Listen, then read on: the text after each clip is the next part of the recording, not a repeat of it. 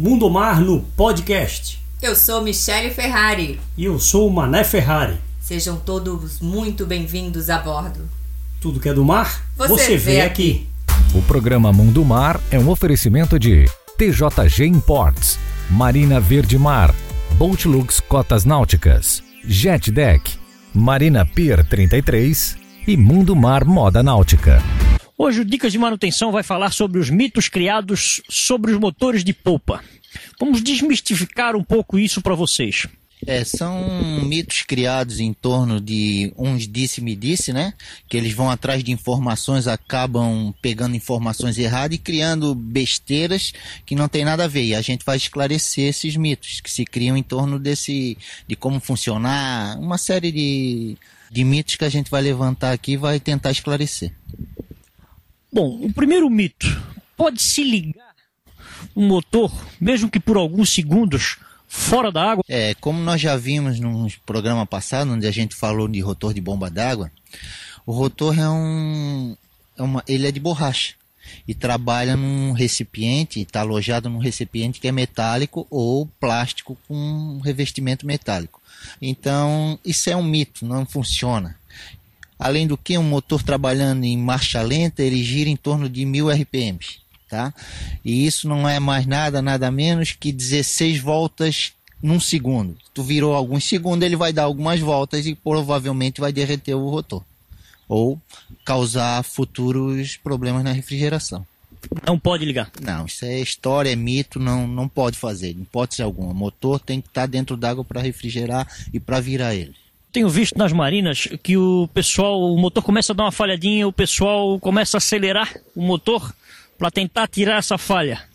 E acha que com isso essa falha vai parar. Isso pode ser feito? Não, isso é outro mito que até aconselho o pessoal não fazer isso. Por quê?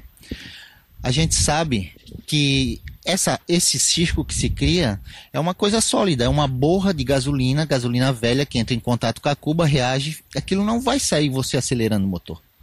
Certo? E tem outro problema, por ela obstruir a giglagem de alta, de principal, ele vai ficar com uma mistura pobre. Então, numa acelerada dessa, como a mistura está pobre, ele pode entrar em preignição, acelerar e não voltar. Tá entendendo? Disparar o motor, aí o cara vai se apavorar. Então, a gente acelera o motor porque a gente está observando a hora que, quando acelera, baixa ele para ver se ele está voltando em lenta normalmente. Mas a pessoa não tem essa percepção. Aí vai acelerar, daqui a pouco o motor dispara e ele apavora, porque o motor não volta, está com uma mistura pobre, entra em pré-ignição, quebra o motor por uma besteirinha. É um mito, não faça isso. É verdade que não se deve lavar o motor por dentro, porque senão a água pode entrar no cilindro? É outro mito também. E às vezes eu pego motores imundos, cheio de sal, todo enferrujado, porque eles não lavam o motor que tem medo de entrar água para dentro do motor. O motor está trabalhando num ambiente salitrado, está aspirando ar salitrado, tem gotículas de água e, e, junto com o ar vem essas gotículas de água. Quando ela choca com um bloco que está quente, a água vai evaporar, o sal vai ficar lá. Se você não lavar, se você não tirar, aquilo vai ficar uma nojeira depois. Onde que ela geralmente a gente recomenda lavar? Evitar que lave perto do carburador para não entrar água por ali, mas sem pressão, com uma mangueira com jato fraco, lavar no cabeçote, nas velas, nas partes da bandeja, embaixo do motor. Tendo cuidado somente que o motor tem que estar tá frio para depois lavar, e não lavar com motor quente que pode ter choque térmico e rachar alguma coisa. Mas depois que ele esfriou, você lavar, depois de enxaguar bem, secou, passa um sprayzinho com micro-óleo ou silicone e vai manter o motor sempre lubrificadinho, sempre limpinho. Gasolina de avião, se pode ser usado dos motores de popa? Primeiro que algumas questões têm que ser esclarecidas. Os motores marítimos, eles, motores de popa, eles são construídos para trabalhar com uma gasolina 85 octanos a nossa gasolina brasileira, comum e aditivada, ela tem 80 octanos, ficando bem abaixo do especificado. Além disso, para o telespectador entender, octanas, que eles chamam, o que é, é octanagem, né? A octanagem é a capacidade da gasolina ser comprimida na câmara de combustão sem que ela exploda. Só vai explodir somente a hora que a vela der o centelhamento certo? Quanto mais essa gasolina suportar essa, essa compressão, essa pressão, mais octanas ela tem. Logicamente, a hora que mais comprimida ela tiver e a centelha da vela soltar, ela vai explodir com mais potência. Tendo uma explosão maior, a potência vai ser maior. Por isso que a gente sente diferença quando a gente coloca uma gasolina maior octana num carro ou num motor de popa, ela vai ter mais rendimento, vai ter mais potência. Tá? Esclarecido isso, a gasolina de aviação ela gira em torno de 93 octanas, certo? Então, excelente. Nós temos, nós falamos em 85, ela tem 93, vai responder muito bem.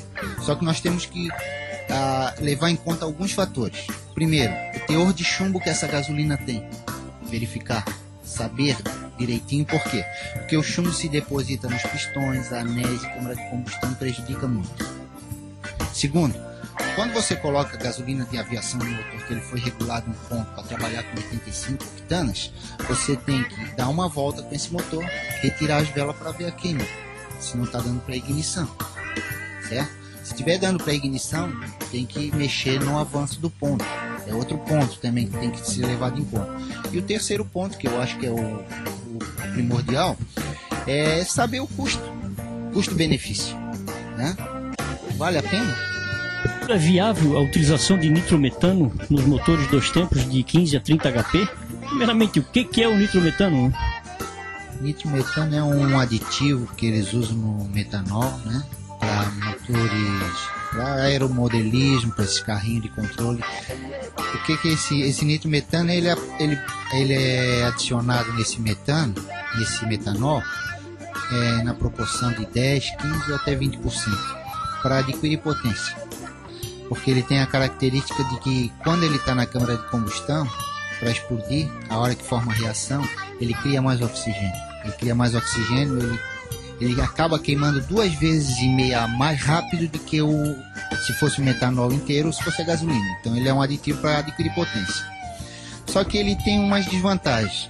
Não é qualquer óleo que mistura nele, teria que ser um óleo vegetal, óleo de rícino ou um óleo sintético.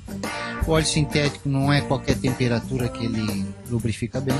Então não se saberia quanto custaria um litro desse nitrometano também tem uma série de fatores que não seria viável colocar em motores, principalmente porque você teria que mexer em sistema de alimentação, carburação, você não iria colocar lá e funcionar prontamente.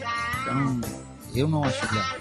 Isso é para aeromodelo, né? É, é para aeromodelo, porque ele se torna mais potente e, consequentemente, é um, se torna um voo mais seguro para não cair um aeromodelinho, porque ele é caro, então eles adicionam. E ele tem um grande problema também que ele o, metan, o metanol ele tem um problema de absorver umidade. Então teria que ser um combustível que você botasse e logo usasse, deixou no tanque, ele absorve a água, já a, contamina, já não daria de usar no motor. Então bota 20 litros, não sei quanto sairia um, o custo disso. Então acho não acho viável para motores de pouca não. O espectador também tem dúvidas sobre, motores dos tempos, os motores estacionários. Os motores dois tempos normais, os dias deles estão contados. Isso aí a gente sabe porque são motores que poluem, né? A parte da queima dele, parte da mistura que entra, sai na descarga. Tanto é que se vocês experimentarem botar um motor desse dentro de um camburão para girar, girou 5, 10 minutos, você vai ver a borra na superfície da, da água. Imagina isso dentro da água e diversos motores poluindo, né? tem um grande problema do, da camada de ozônio que são tão falada, né, do buraco da camada, do aquecimento global.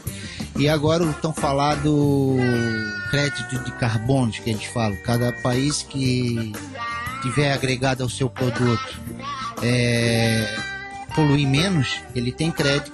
Com isso, ele vai se tornar um país modelo, tendo vantagens. Então, daqui para frente, os antigos que têm me parece que vão parar de fornecer peças na Europa e Estados Unidos já, já funciona, já é rigoroso.